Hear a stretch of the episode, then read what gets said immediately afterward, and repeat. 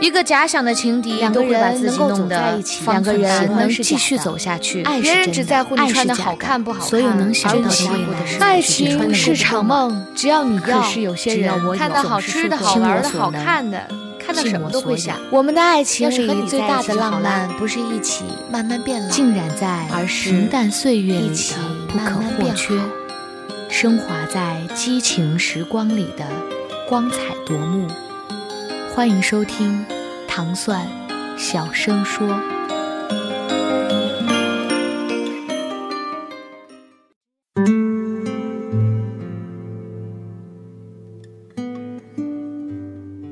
比努力更重要的是什么？何德凯。常常遇见读者有这样的困扰：明明自己很努力了，可是为什么总是得不到想要的结果呢？而在这个时候，我总会问他们：你到底是怎样努力的？你是觉得自己在努力的这条路上一直在付出些什么吗？很多人都跟我说，他们看到别人学习好，能考下很多证书，于是就跟着买了一大堆习题，报了好几个培训班，一股脑的开始了考证之路。看到朋友拍的一手好照片，于是买了单反，跟着朋友开始学习摄影。看到同学做兼职，不仅能养活自己，还能买一些自己想要的而一直舍不得买的物件儿，于是也开始广撒网似的跑出去做兼职。看到朋友一直练瑜伽而保持了良好的身材，于是也跟着去练瑜伽。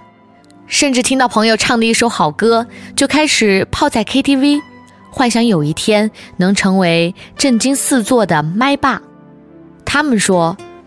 无论在做哪件事情，自己都是真心实意的付出了自己全部的心力，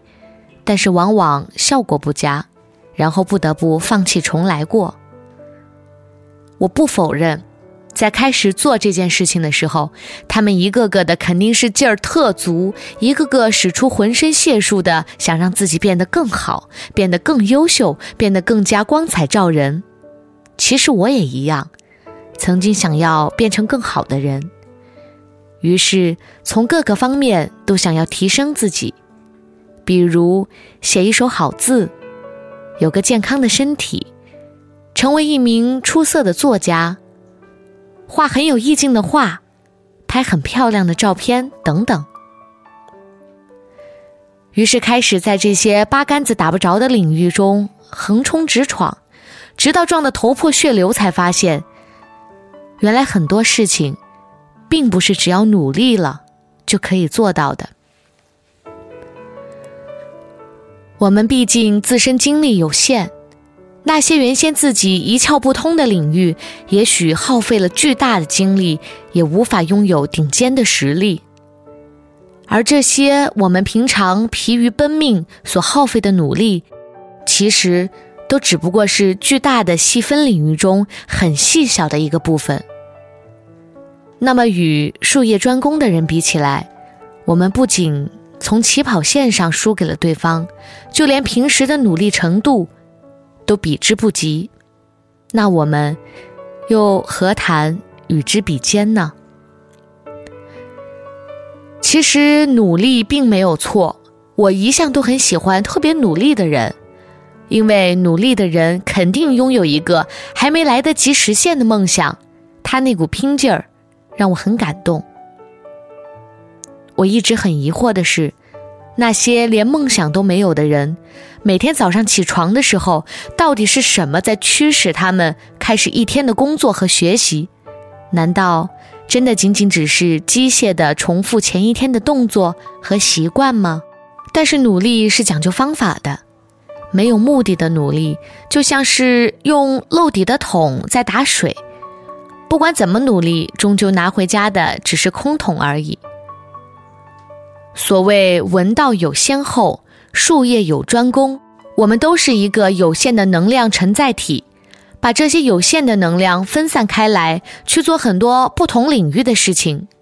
到头来每个领域都会变得庸庸碌碌，最后一事无成。但是我们有限的能量足以支撑我们在某一个领域成为一个出类拔萃的人，所以，在我们的生活中，上策应该是求精不求多。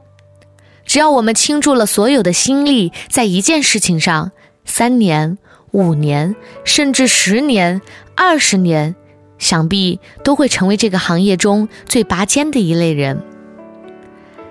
当然。身边总会出现这样的人，好像什么都懂，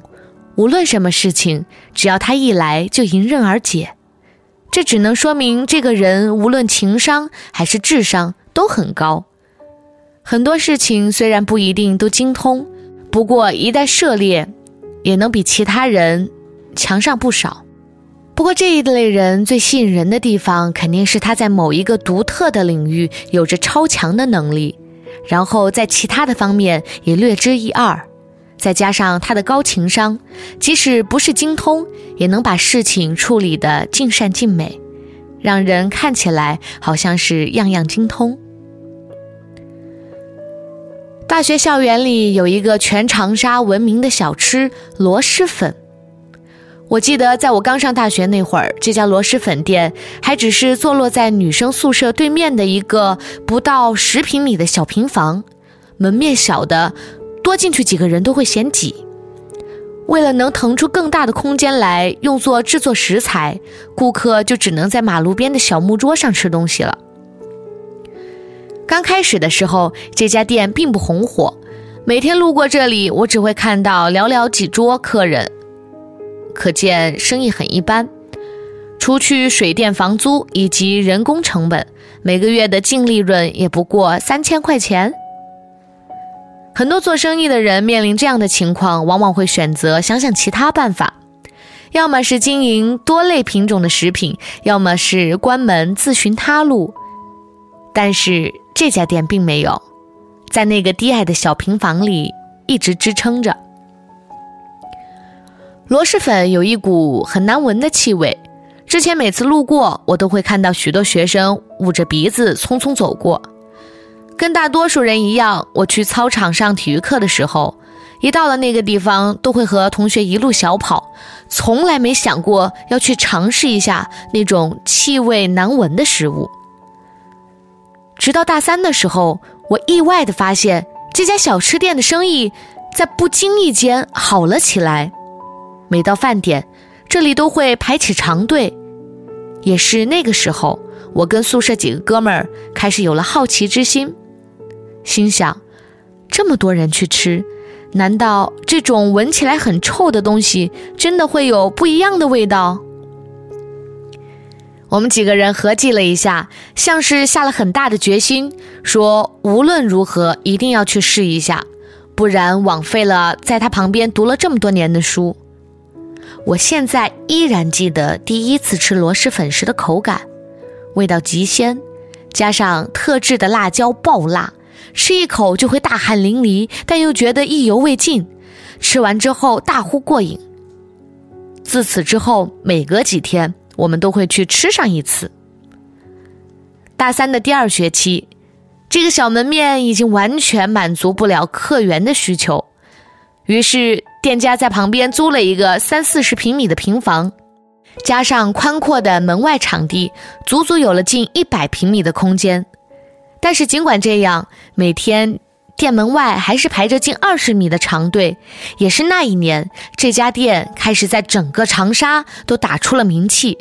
很多校外人员驱车十几里就是来吃上一碗。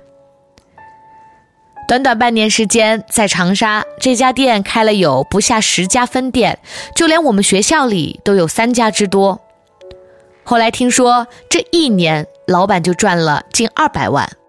其实老板一开始或许并没有想到他们会如此成功，他们只是希望能够安安稳稳地做好这门生意，每个月能养家糊口就很满足了。当初，如果他们因为生意没有好转而选择做了其他的食品，或者干脆关门大吉，如今在长沙就吃不上这么鲜美可口的螺蛳粉了。我有一个做家教的同学，如今已经做到手下有不止五家家教中心，每年净收入百万以上。其实一开始我们都是一同出去兼职的，也是前后几天的时间，各自找了一份家教工作。那个时候刚刚接触市场，工资十分低，也就二三十块钱一个小时。我记得我当初教过一个小学生，拿过最低的课时费，一小时二十五块。可是当我三天打鱼两天晒网的做到大三时，课时费依旧是五六十块每小时的时候，他已经步入到了每小时至少一百二十块，最高时能够达到两百块每小时的阶段。那个时候，因为我觉得自己有很多事情要做，家教本身只是一个丰富课余生活的兼职，所以一般情况下不会一门心思的去研究怎么提高市场价格，怎么去和中学教师竞争。但是他告诉我说，在他眼中，这已经不是兼职了，而是一份事业。所以在此之后，他用尽心思去提高教学质量，去做好一个专业老师该做的事情。当然，也会想各种办法去提高自己的授课价格。他说，虽然自己不是专业出身，但是为了能够更好的从事教育这个行业，从开始做家教的时候，他就决定了要一门心思扎下去。所以当时就把教师资格证之类的必要证件一股脑全考了。教育市场是一块分不完的大饼，只要自己用心去做，将来肯定会逐渐成长。正如他说的，毕业之后从小的家教中心做起，短短一年时间就在不同的小区开启了分店。他说他并不像大家一样会想着去做不同的事情，给自己留足了后路，然后逐一选择。从大二那年开始，他就把所有的注意力都集中在家教上。虽然时日不长，因为他够努力、够专注，也还得到了不错的成绩。其实一件事情想要获得成功，会有太多的影响因素，但唯独努力和专注是最不可或缺的。我们如果三天打鱼两天晒网，那么终会与胜利擦肩而过。如果今天选择练琴，明天爱上画画，后天喜欢上唱歌，虽然足够努力，但是到最后因为强度不够，三件事情不出意外都会失败。而专注的去完成一件事情，坚持的时间越久，成功的可能性也就越大。